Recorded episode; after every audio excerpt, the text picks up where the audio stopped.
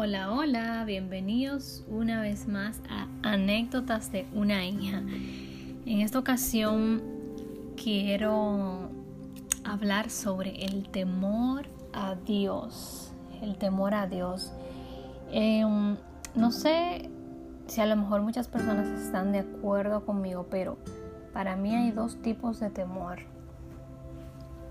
Uno es el temor que tienes antes de aceptar a Cristo en tu corazón antes de convertirte, convertir tu mente y el que tienes después de eso. O sea, hay un antes y un después del temor cuando tú aceptas a, Dios genuinamente en tu corazón y a Cristo como tu Salvador. Realmente yo no sabía que tenía tanto que trabajar en mí, tantos defectos en los cuales trabajar hasta que no conocía a Dios realmente, genuinamente. Hasta que no, eh, digamos que sí me reveló y yo sentí de verdad que, que tanto fue lo que entregó Dios por mí, para salvarme a mí y bueno, a toda mi generación. Entonces, cuando eres cristiano, no es tu exterior lo que, lo que se convierte, lo que cambia, independientemente de las religiones, pero por lo general es en la religión de, evangélicos, cristianos que usamos más la palabra convertirse. Eh, en, la, en la religión católica no escuchamos esta palabra.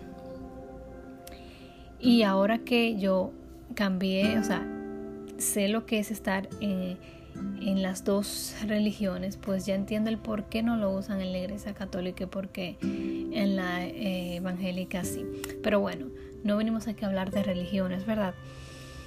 Lo que te quiero decir es que cuando tú eres cristiano no es tu exterior lo que, lo que se convierte, es tu interior. O sea, tú no tienes que dejar de usar eh, un tipo de ropa, dejar de usar un tipo de color de pelo, un tipo de estilo de pelo. No, nada de eso, porque no estamos hablando de la parte externa, sino de la interna. Muchas personas no entienden este punto tampoco. Los que son los llamados religiosos que eh, creen que hay una, una, un formato para tú eh, poder tener una relación con Dios. Y no es así. Entonces, em, cuando ya tú conviertes tu interior y cambias tu interior, eso, ese cambio llega por, por el temor a fallarle a Dios. Entonces tú transformas tu mente, tú cambias tu vida, cambias tu mentalidad para no fallarle a Dios. Antes de transformar mi mente, cuando yo estaba, eh, como decimos en el mundo, haciendo, guiándome por la corriente del mundo, por lo que hacía quizás X gente y eso, eso va independientemente de si tú eres una persona influenciable o no. Es que la corriente del mundo te lleva a hacer cosas que tú entiendes que como todo el mundo las está haciendo, tú no analizas muy bien si eso realmente va conforme a la voluntad de Dios. Y eso no es culpa tuya en cierto sentido. Si tú no vienes con una crianza de, escudriñar la palabra ni nada de eso. Pero eso es otro tema que lo, hablaremos más adelante. Entonces, cuando yo estaba en, esa parte, en esa etapa de mi vida, Realmente el temor que yo decía tener o sentía hacia Dios no era, o sea, era un, temor basado en el castigo de Dios, en que, por ejemplo, desde niño escuchamos, no mira, si tú no haces eso, Dios te va a castigar. Y también escuchamos más adelante, según vamos creciendo, que si haces tal cosa, pues Dios te puede castigar eh, mutilándote un brazo o te vas a tener un accidente o cosas por el estilo. O sea, ya te lo estaban vendiendo como, como un monstruo, como el castigador, Dios el castigador. Y ciertamente uno crece así, pero como lamentablemente no podemos ver a Dios y no lo sentimos como una amenaza, y viene algo sobre ti, o sea, que algo visible, pues a veces nos olvidamos de la divinidad de Dios en ese sentido y, e ignoramos eh, lo, que, lo que dice su palabra, lo que está escrito. Y hacemos caso mismo y seguimos y continuamos nuestra vida como, como si nada, aún eh, aún habiendo crecido con, con, esa parte de que de Dios el castigador, aún así, muchas veces hacemos eh, cosas que no debemos hacer.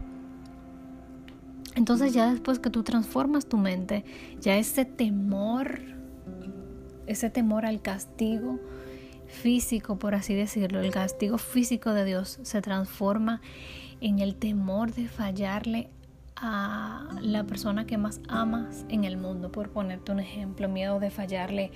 Por ejemplo, tú, tú, tienes siempre ese cuidado con tu, con tu familia, con tu madre, con tu padre, tú siempre tienes esa honra hacia ellos, tú siempre mides tus palabras para hablarle. Em, eso mismo, ese mismo cuidado que tú tienes con tus seres queridos, quienes fue tu creador quien te los dio, ¿verdad? Quien te, te forjó en esa familia. Es increíble como muchas veces tenemos esa honra y ese cuidado con nuestros padres físicos. Sin embargo, no tenemos ese mismo cuidado en la mayoría, en la mayoría de los casos con nuestro Padre Celestial, quien nos dio la vida, quien les dio la vida a nuestros padres aquí en la tierra quien creó el universo. Te resulta irónico, ¿verdad? A mí sí. Bueno, te voy a dejar para que lo analices. En esta ocasión no te voy a dar ningún versículo eh, de la Biblia porque fue un pensamiento, fue un análisis que, que llegó a mí sobre cómo cambió el temor eh, de Dios, de la forma en que yo la veía en estas dos etapas. Entonces te dejo con este, esta reflexión muy, muy personal para que tú también la analices, la pienses. Recuerda que puedes compartir este mensaje, puedes eh, buscarlo por Spotify y también por la plataforma. Si tienes iPhone, puedes buscar el iPhone Podcast, el podcast iPhone. Puedes buscarlo, compartirlo por ahí, compartirlo vía WhatsApp con alguna persona que, que tú sientas que necesitas escuchar em, este tipo de, no sé, de reflexiones. Para ti misma la puedes escuchar mientras vas al trabajo, mientras eh, estés manejando. Y de eso se trata, de siempre mantenernos escuchando sobre la palabra de Dios. Yo no dejo de escuchar a nadie porque yo también hago este tipo de show, no, al contrario. Mientras más escucho, más me gusta, más me llena, más aprendo. Bendiciones y chao, chao.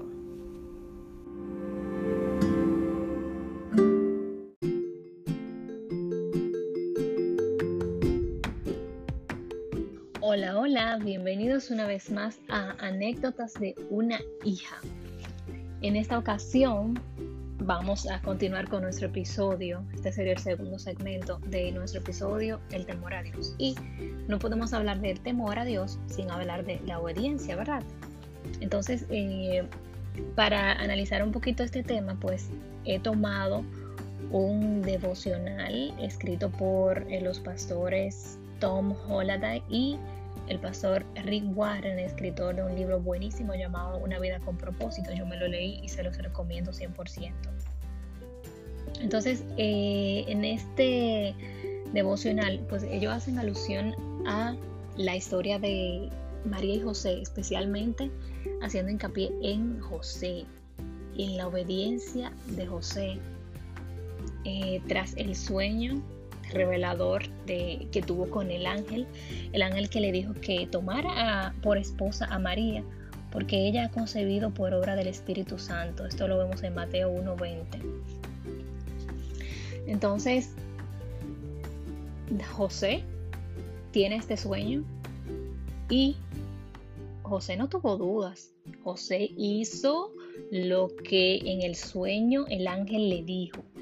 Entonces, dice en Mateo 1:24, cuando José se despertó, hizo lo que el ángel del Señor le había mandado y recibió a María por esposa. No se quejó, simplemente lo hizo. Ustedes se imaginan a un José en este tiempo. Tiene ese sueño y se sienta al otro día en la mañana. Llega María. Bueno, María, yo tuve un sueño, pero yo necesito una semana para pensarlo. Ustedes se imaginan, yo tengo que pensar y se queda pensando José en la historia. Tengo que analizar la historia de los padres y de los de la tatarabuelo de María para yo ver y ver si María no tiene un historial. En ese tiempo, en este tiempo, así sería un José. Pero no, del José que, nos habla en la Biblia, del que estamos hablando hoy, es eh, este José que obedeció en el acto lo que Dios le había revelado a través de, este sueño. Entonces, ya en este tiempo no tenemos este tipo, hay personas que sí tienen esa bendición, pero muchas veces Dios nos pone, nos manda a hacer cosas, pone, los pone de manera, eh, no sé, en nuestro corazón, un sentir de hacer algo y que sabemos que es un mandato de Dios, pero ¿qué hacemos? Lo postergamos, lo vamos postergando, lo vamos postergando. Y aquí los pastores hacen alusión a que dice que, ¿por qué?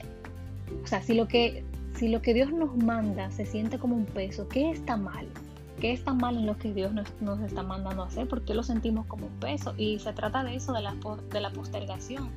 Si lo hacemos en el momento como lo hizo José, cumplimos, pa, cumplimos. Dicen aquí los pastores que tendremos una libertad refrescante en nuestras vidas puede que el hacerlo, en el actuar de una vez con eso que Dios nos está mandando hacer y que sabemos que tenemos que hacer, puede que sea un poquito difícil, puede que conlleve un sacrificio emocional, incluso puede que hasta físico, pero va a ser momentáneo, va a ser al instante. Sin embargo,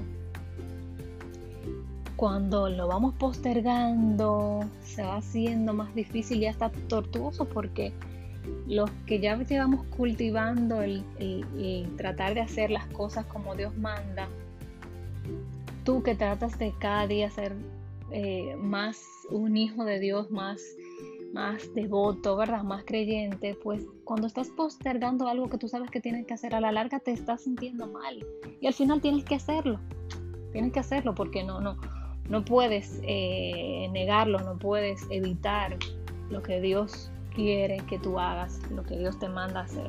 Entonces vamos a evitarnos eso.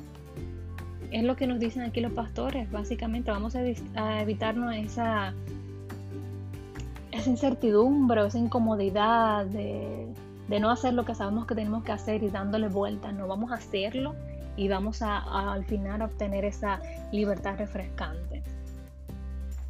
Entonces es eso, básicamente. No esperes para obedecer a Dios no esperes para obedecer a Dios. Tengo una anécdota muy personal sobre, sobre esto, o sea, no hace mucho, pues me pasó algo similar, o sea, yo sabía que tenía que hacer algo que es lo que Dios manda hacer. ¿Y qué hice? No, empecé a postergarlo, a postergarlo, a postergarlo, porque sabía que esto implicaba un sacrificio emocional. Empecé a postergarlo y al final este, durante todo este tiempo que no hice lo que tenía que hacer, por lo que estaba era lamentándome, sufriendo, eh, distante, me estaba alejando de Dios. Y cuando ya tomé la decisión de sí hacerlo, de obedecer, pues es, pues pasó definitivamente lo que dicen los pastores aquí. Sentí y siento ya esa libertad refrescante del deber cumplido.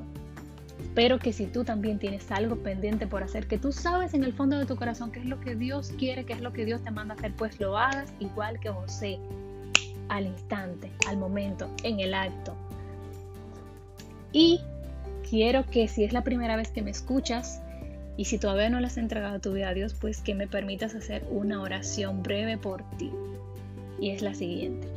Padre Celestial, te reconozco como mi creador, reconozco que enviaste a tu Hijo para salvarme, para liberarme.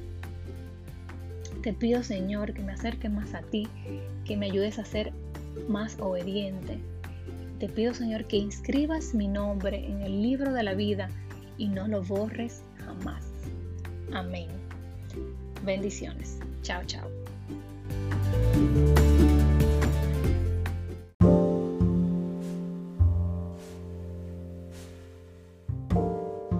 Hola, hola, bienvenidos una vez más a Anécdotas de una hija. En esta ocasión vamos a continuar con nuestro episodio El temor a Dios. Y vamos a hablar en este segmento que sería el tercer segmento sobre el temor irreverente. Y ustedes dirán, ¿qué es el temor irreverente? Pues el temor irreverente significa que decimos temer, pero en la práctica es todo lo contrario.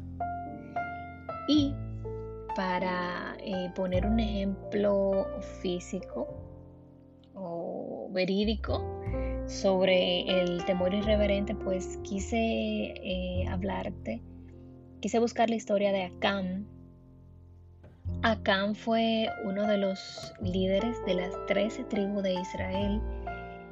En, una serie que vi recientemente de la historia de Josué, pues vemos al detalle, vi al detalle la historia de Acán. En la Biblia todavía no la he escudriñado porque recién, bueno, estoy terminando el Nuevo Testamento y esto puedes encontrarlo en el Antiguo Testamento. Toda esta historia de Acán. Entonces ustedes dirán, ¿y por qué vas a tomar, por qué estás tomando como ejemplo a un líder de la tribu de Israel? De las 13 tribus de Israel, las 13 tribus que dirigían pues todo el ejército de Israel en aquel tiempo.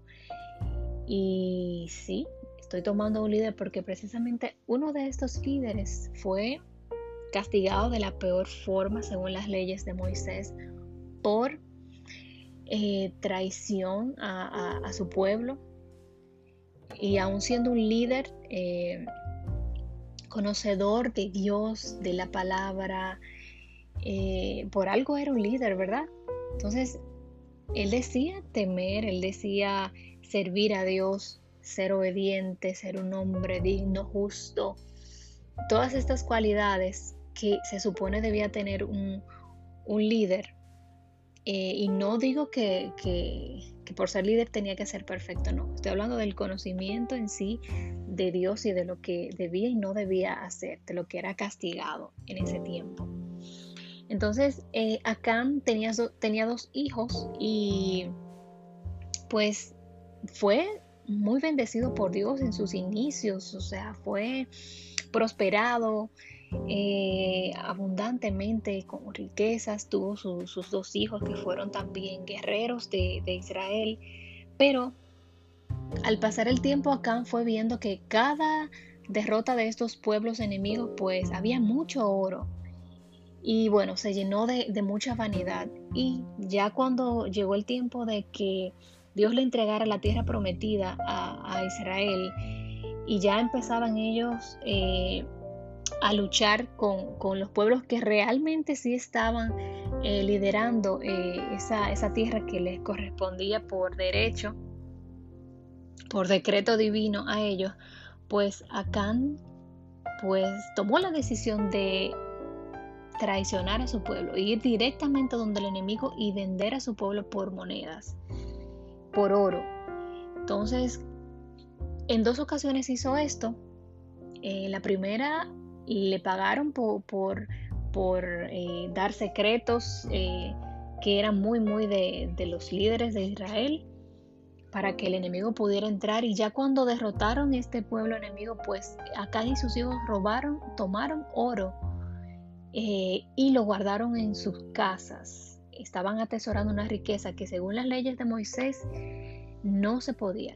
O sea, estaba castigado por la ley de, de Moisés que el pueblo, el pueblo, los guerreros incluso tomaran oro para su, para su propiedad, o sea, para tomarlos y usarlo personalmente. No, este oro debía ser rendido debía darse como primicia a Dios. Eh, dárselo a los sacerdotes y los sacerdotes se encargaban de hacer y de llevarlo al lugar santo. Así, así estaba establecido en la ley. Y Acán sabía esto perfectamente y sus hijos también, que ya eh, estaban en edad adulta. Entonces, es un real ejemplo de, el, conocimiento y de decir que tenemos temor, pero en la práctica pues hacemos todo lo contrario. Entonces ya en la segunda, eh, para la segunda derrota del, del, segundo pueblo, pues Acán hizo lo mismo, pero fue descubierto. Y lamentablemente pagó las consecuencias, fue apedrado, apedreado junto a sus dos hijos hasta morir. Incluso esto fue tan reconocido en, el pueblo y lo tomaron de, tanto ejemplo que los enterraron en un lugar apartado de donde estaba establecido el pueblo en ese momento. Y le pusieron incluso hasta un nombre a, este, a este monte eh, para que fuera como que reconocido y todo el mundo recordara eh, la traición de Acán y de sus hijos también. Entonces, eh, espero que puedas también buscar un poquito más de esta historia y ver que realmente es difícil muchas veces llevar a la práctica, decir una cosa y llevarlo a la práctica, sobre todo cuando esto implica un sacrificio, ya sea emocional o físico para nosotros, pero vas a ver que es lo mejor a la larga o a la corta. Siempre es mejor obedecer a Dios. Y que ese temor que decimos lo llevemos a la práctica realmente con nuestros hechos, nuestros actos. Bendiciones y antes de despedirnos, me gustaría que si es la primera vez que me escuchas o si ya has escuchado mis otros segmentos, episodios, pues no importa. De igual manera vamos a hacer una oración eh, para que Dios nos ayude, nos ayude a no tener eh, a tener un, real temor a, no fallarle a Dios, que en eso se basa el temor a Dios, en no fallarle. Entonces, vamos a ahora repite después de mí, Padre Celestial, gracias Señor, gracias Señor por permitirme escuchar de tu palabra. Te pido Señor que me perdones, que me permita Señor tener un temor real hacia las cosas hacia, hacia ti, hacia no fallarte, mi Dios. Te pido, Señor, que me perdones por todas las veces que no ha sido así. Te pido, Señor, que inscribas mi nombre en el libro de la vida y no lo borres jamás. Amén. Chao, chao.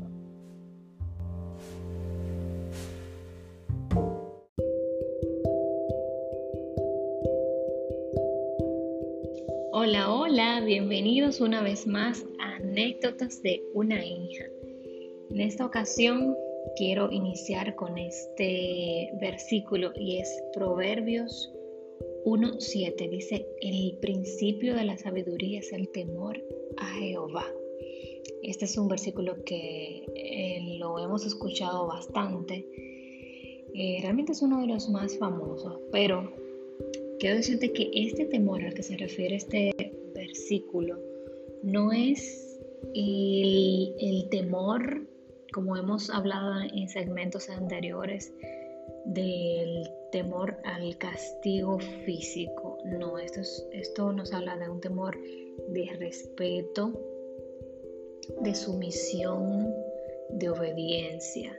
De este temor que nos habla eh, en este proverbio. Quiero decirte que si es la primera vez que me escuchas, puedes eh, compartir esta palabra, esta reflexión, esta anécdota corta con tu grupo de amigos y familiares a través de la aplicación WhatsApp. Y si me estás eh, escuchando de la aplicación Anchor, puedes decirte que también la puedes escuchar en Spotify y también en la aplicación Podcast. Entonces, vamos eh, a hablar en este último segmento de este episodio sobre el temor a Dios. Vamos a hablar sobre cómo nos sentimos cuando le fallamos a Dios a causa de no tener ese temor o de tenerlo, pero um, difícilmente llevarlo, llevar a cabo lo que tenemos que hacer para, cumplir con los mandatos de Dios y, hacer las cosas bien para no fallarle, no tener ese temor a fallarle. Y también vamos a mencionar cuatro cosas fundamentales que podemos recibir de Dios, pues si tenemos temor de Él. Entonces,